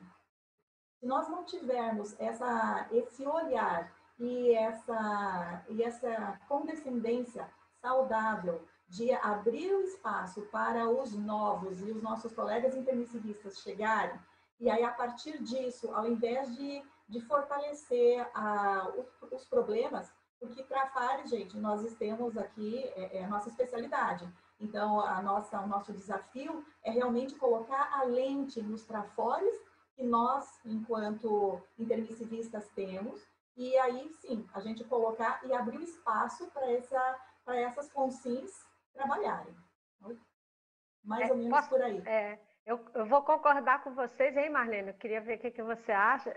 Eu lembrei aqui, que, é, dois verbetes interessantes nessa linha da análise do trafó e traf, trafar, para quem quiser ler, que um é o heterotrafor, da professora Dulce, que vai trabalhar muito, vai ajudar muito a pessoa a refletir em relação a essa construção do proto-estado mundial, para concretizar esses valores, no sentido de fazer uma elencologia do trafó do colega, porque aí eu, eu vejo que a gente consegue concretizar o princípio da heterovalorização, que ele fala assim, é cosmoético você né, valorizar, você pegar primeiro o trafó do colega.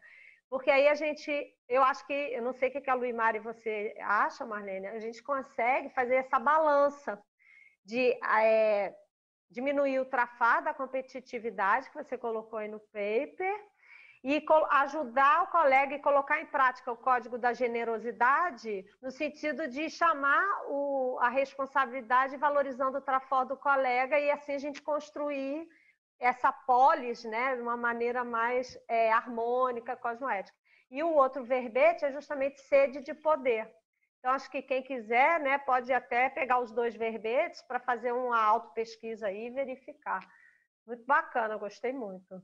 É, nós temos também, é, Adriana, acho que quem conviveu com o Valdo, e mesmo quem não conviveu, quem está chegando agora, se, se, as pessoas que estão chegando assistirem às tertúlias, as tertúlias que estão né, disponíveis aí na web, é, basta ver como o Valdo se manifestava. Né? Ele destacava, ele pensava, às vezes a pessoa tinha um traforzinho assim, você precisava de uma lupa para enxergar. Ele colocava aquele, trafor, aquele traforzinho que ninguém enxergava desse tamanho. Por quê? Porque ele sabia né, que a partir daquela é, da, da, daquela assunção daquele traforzinho que a pessoa não tinha enxergado, e os colegas também não tinham enxergado, e aí o Valdo destacando, a pessoa ia crescer, ia mostrar que ela tinha muito, muito mais do que aquele pequenininho, né, que ninguém via. Então, por isso é importante, sim, enquanto grupo, a gente reconhecer os trafores. Eu costumo brincar. E os trafares eu deixo para a pessoa, porque, infelizmente, a gente não tem como ficar apontando os trafares, as pessoas não gostam. A não ser quando você vai no Cocicobaia. Aí você vai lá para isso. Né? Você vai lá, você vai ouvir tudo e mais um pouco, porque eu já estive lá 13 vezes, a gente escuta, né, Rafa? A gente escuta bastante. Então, quem está disposto a receber feedback, vai lá no Cocicobaia, vai lá na Consus, e eles vão dar. Agora, você está aí dentro de um trabalho, sabe, tentando fazer o acertar numa dificuldade tremenda. Aí chega a gente para destruir o seu trabalho, começa a apontar falhas. Né?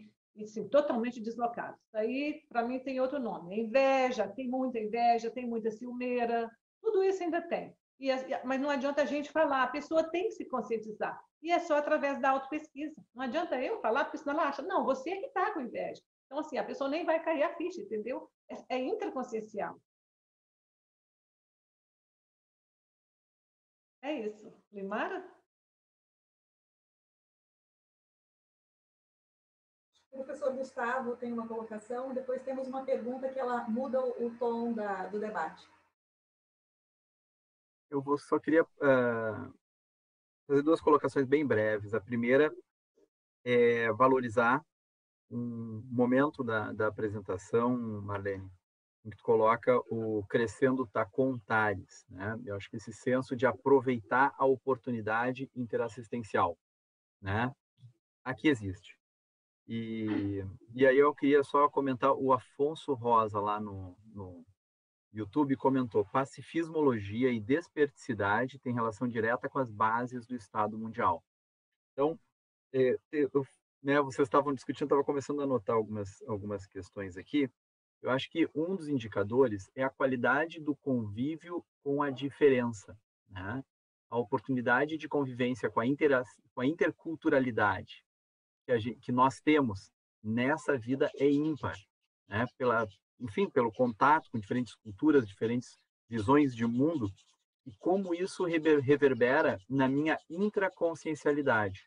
Então, será que quanto mais eu me exponho à, à diferença, às divergências, eu ainda fico autoassediado, né? O quanto isso reverbera na qualidade do meu bem-estar? Ou será que eu consigo perceber a riqueza de que essa diferença acrescenta né, na, nas diferentes formas de, de perceber a realidade? Então, eu acho que esse é um, é um aspecto. A outra é diante das divergências mesmo. Né? Assim, quando eu recebo oposições, como é que eu consigo conviver? Porque a, a democracia, em parte, é isso, né? A gente vai se submeter a decisões, eventualmente, que nós estamos, nós nos opusemos. Né? Nós somos contrários. Né? Nós temos que ter a capacidade de ser liderados. Eu acho que parte da capacidade da, dos atributos de ser líder é também a capacidade de ser liderado. A gente sempre, em parte, é líder e liderado em algum aspecto. E o outro aspecto, outra outra questão que eu queria chamar a atenção é uh, como trafar e como trafor, né, a ambiguidade desse processo, esse senso de superioridade. Às vezes a pessoa está diante de uma divergência e ela se coloca assim, não, é que eu sou superior, eu tenho mais visão. Então, o desenvolvimento da autoequanimidade, né, desse sentimento de que, é, enfim, de, de, de, sermos, né, de termos os mesmos direitos, de termos as mesmas condições, o mesmo direito de fala, o mesmo direito de opinião, eu acho que é parte muito importante do desenvolvimento dos atributos conscienciais para a democracia e para a vivência da democracia na sua plenitude. Então, é, é, mesmo, por exemplo, Marlene, quando a gente fala, né, ah, o grupo valoriza muito a intelectualidade, mas uh, mas a gente inevitavelmente qualquer tema a gente tem sensos de ignorância e nós somos senso comum em vários temas, né? A gente não consegue a, abarcar a especialidade de toda a, o conhecimento humano. Então esse senso de superioridade eu acho que ele é, cria mata-burros muito significativos quando nós estamos na convivência humana e na socin, né? Mas na manifestação consciencial como um todo, eu acho que é um dos gargalos importantes para nós superarmos também. Então, sobre o tema dos atributos, era isso que eu queria colocar. Obrigado. Legal, Gustavo. Foi bom Gustavo falar, Luimara, porque o, se vocês olharem o verbete proto-estado mundial, a, atributo, a atributologia, o Valdo coloca é, a vivência da, da conviviologia cosmoética. Né? Então, ele coloca, deixou muito claro que a questão básica é a convivência cosmoética. Eu concordo, assino embaixo aí que você falou, Gustavo, a questão da intelectualidade, é que eu falo assim, é, o valor que nós conseguimos dar para o curso intermissivo foi a partir disso, entendeu? Dessa intelectualidade que a gente teve, que já vem de outras vidas. Porque, é, conforme eu disse, eu tive acesso a amigos próximos que foram lideranças significativas e que não aceitaram as ideias da Conscienciologia. Aí veio a informação, não foram ao curso intermissivo por é, fechadismo e por não ter aceitado as ideias. Porque quando a gente tem um pouquinho de predisposição para a intelectualidade, você consegue ouvir. Imagina quando a gente chegou, saiu de alguma linha da religião, de, ou seja lá de qual, qual linha do conhecimento, e vieram falar e jogar todo por terra, todo o conhecimento que a gente adquiriu por milênios. A gente teve que ter esse abertismo para poder entender, não, peraí, isso aqui realmente é interessante. Então foi aí foi o pulo do gato que a gente deixou alguns colegas para trás nesse sentido, entendeu? Alguns colegas não foram por causa desse valor que nós tivemos uh, um pouquinho, uh, eu não sei nem medir, se fosse medir seria alguns milímetros a mais do que os nossos amigos que ficaram para trás e que serão aí é, alvo, né, segundo o, as premissas da pré-intermissiologia, serão alvo da nossa assistência no, na futura é, liderança interassistencial. É, antes de passarmos para o outro ponto, Luimar, eu queria só contribuir um pouco ainda sobre a questão dos gargalos, na minha opinião, eu acho que um dos grandes gargalos que nós temos, e a sociedade toda tem, né? nesse momento evolutivo que nós estamos, é o fosso, o imenso fosso que há entre a teoria e a prática. Né? Às vezes a pessoa acha que porque, do, porque domina a teoria, porque tem uma intelectualidade avançada, ela consegue colocar aqueles conceitos em prática.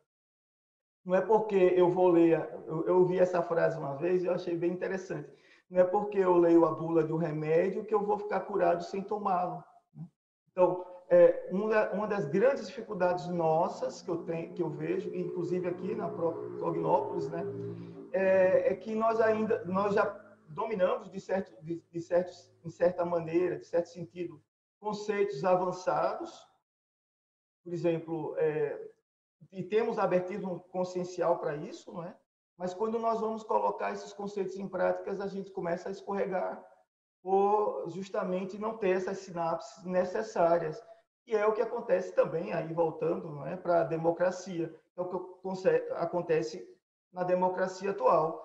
Coloca-se para o público, para as pessoas, que nós vivemos num regime democrático, e eu fico procurando aonde isso acontece, em que país nós temos democracia, nós podemos ter, como o Lóis falou aqui, acular algumas nuances, mas em nenhum país há o exercício real do poder pelas pessoas. A gente tem, como o Marlene falou aí, panelinhas, né, que exercem o poder, mas o exercício real das pessoas não há.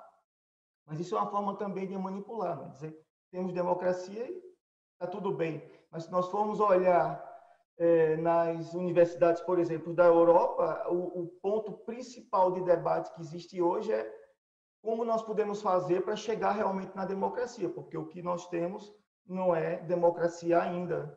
E aí a gente vê eclodir nos, nos países chamados democráticos o surgimento de pequenos partidos são contra o que, o que tem se fala de democracia, né? Então, é, isso é uma insatisfação global né, do, do regime que a gente vive. Mas eu acho que é muito importante isso, é a gente passar a praticar o, o, os conceitos que a gente tem em teoria. Eu acho que é um grande gargalo. É, é bom que isso aí suscita uh, a questão do debate, né? E a gente precisa disso, mais de esse exercício para valer. É, eu volto a considerar é, qual é o modelo ideal de democracia para a gente falar que não existe, porque senão também a gente tira. Eu acho que é, é perigoso quando a gente faz essa afirmação, Hugo, porque a gente deixa de enxergar também avanços e é, resultados positivos. E outro ponto que a gente tem que considerar é que a democracia, isso é uma discussão do, do problema de pesquisa do, da esfera de atuação da democracia. Quer dizer, você tem avanços em sociedades em que a democracia ela vai ampliando não só a nível estatal, governamental, mas em diferentes esferas. Então, você tem diferenças nesse sentido. E o fato que você apontou de surgirem partidos que até são antidemocráticos, dentro do contexto da democracia, mostra, por um lado, a abertura de poder lidar com essas diferenças. Agora, a democracia tem sofrido é, é, regressões, se a gente falar na média geral, mas se você também tiver fizer uma comparação histórica, nós nunca tivemos tanta democracia, por exemplo, pegando a partir do século XX e agora século XXI no mundo, como em qualquer outro momento da história.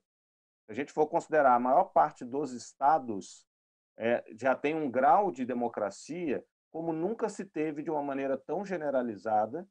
Não é a condição ideal, não é o estágio final, mas se a gente pega, vamos pegar até século XIX, você tinha vários impérios, você tinha predominantemente monarquias que não eram democracia. Então, democracia mesmo, ela é muito recente a nível estatal. E é, o parâmetro é esse. Então, depende muito desse olhar.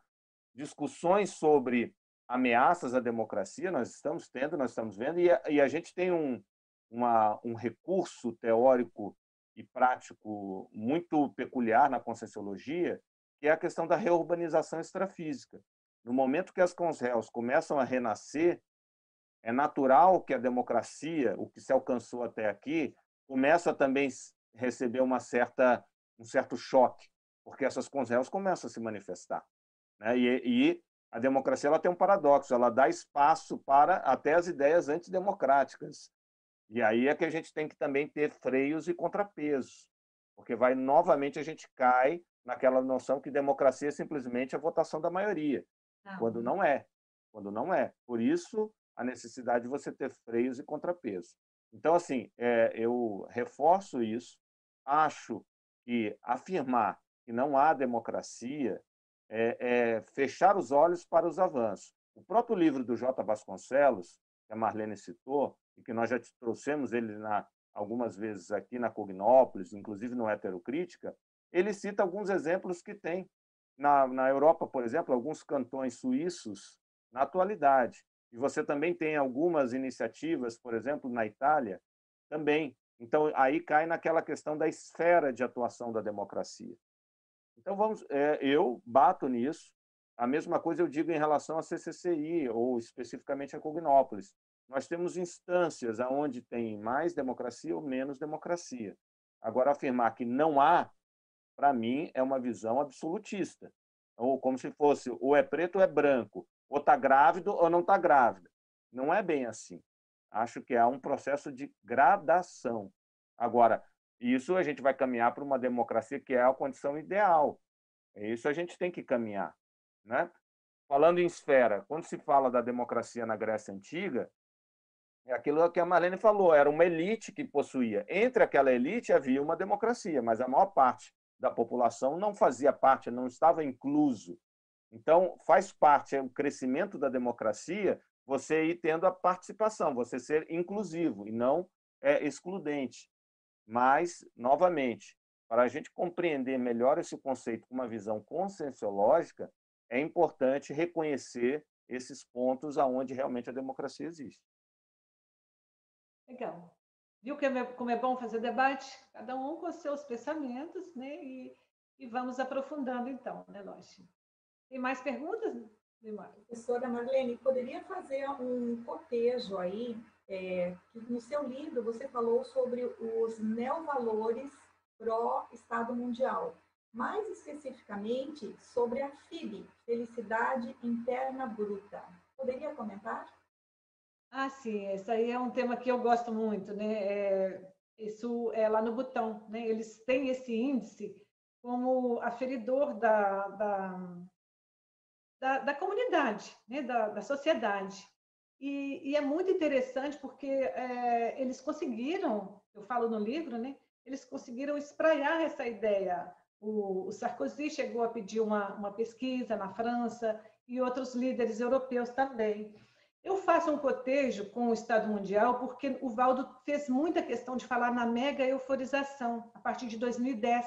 Ele, inclusive, fazia a questão da mega euforização ao vivo né, e, ao, e a cores aí pela, pela web, às quintas-feiras.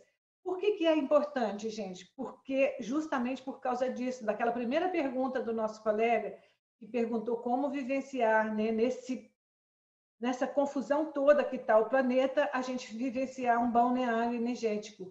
É só através da intraconsciencialidade, através das práticas energéticas. E a mega euforização é isso. Você fazer a sua prática energética de modo que você vá ficar bem em qualquer ambiente ou holopensene.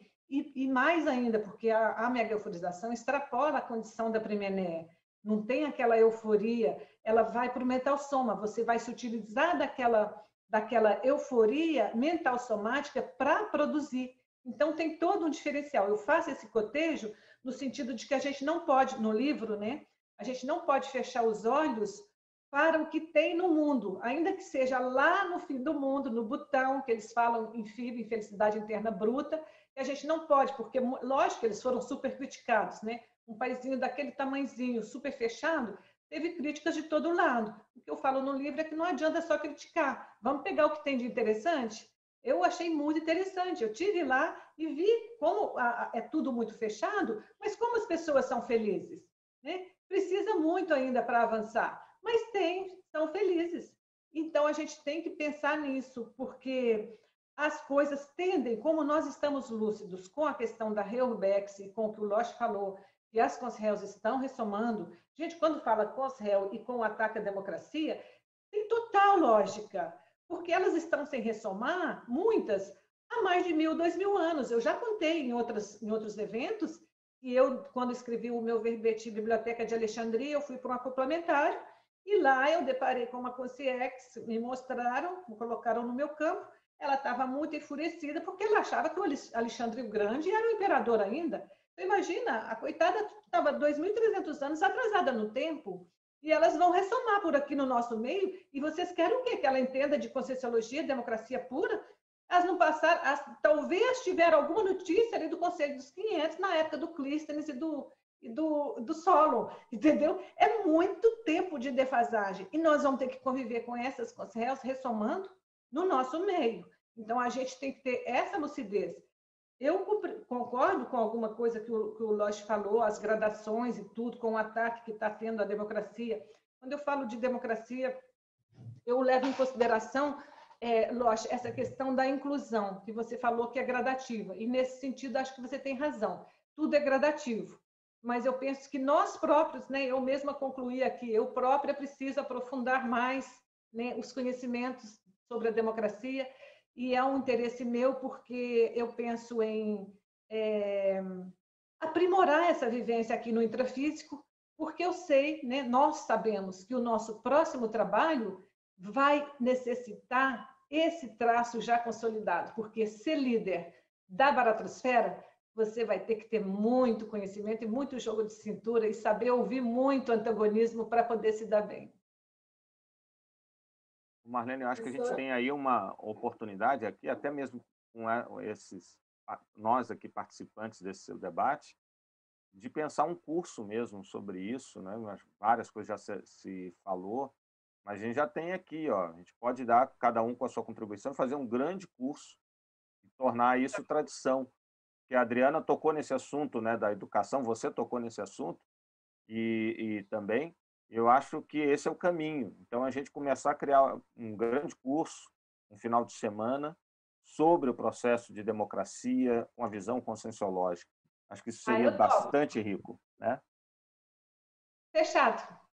Eu topo. Obrigada, Loche. Estamos na hora, Luimara? Suas considerações finais, professora Marlene? Então, queria agradecer muito aí aos meus convidados, debatedores, né? Todos aí, jurisconsultos. O Loche escapou da faculdade, mas não escapou do, do para-direito. É, acho que esse grupo tem sim, me veio a mesma ideia, Loche, para a gente fazer não só curso, mas tipo, eu ia propor para a Adriana, fazer debates com advogados, com pessoas assim que pesquisam sobre a política, sobre a parapolítica, que é importante por causa dessa questão do momento reorvexológico, do momento planetário. Eu gostaria de dizer que eu estou muito é, feliz com a presença de vocês, com o aprendizado, né? A gente acaba aprendendo toda a aula de Conscienciologia, a gente entra e sai, a gente entra de uma forma e sai de outra. Obrigada a todos e vamos em frente. Viva o para-direito, viva a democracia pura, viva a Ágora Cognopolita e viva o Conselho dos 500. Gostaríamos de agradecer a professora Marlene pelo excelente trabalho e o excentrismo na condução dessa tertúlia matinal com o tema de próprio Estado Mundial. Nós tivemos 648 espectadores de, de acessos e agradecemos aos debatedores presentes, aos colegas que participaram online, e nós tivemos muito debate também no chat, e as contribuições foram bastante pertinentes, estarão todas sendo passadas para a professora Marlene Roque. É, um bom domingo a todos e até a próxima semana na Tertúlia Matinal.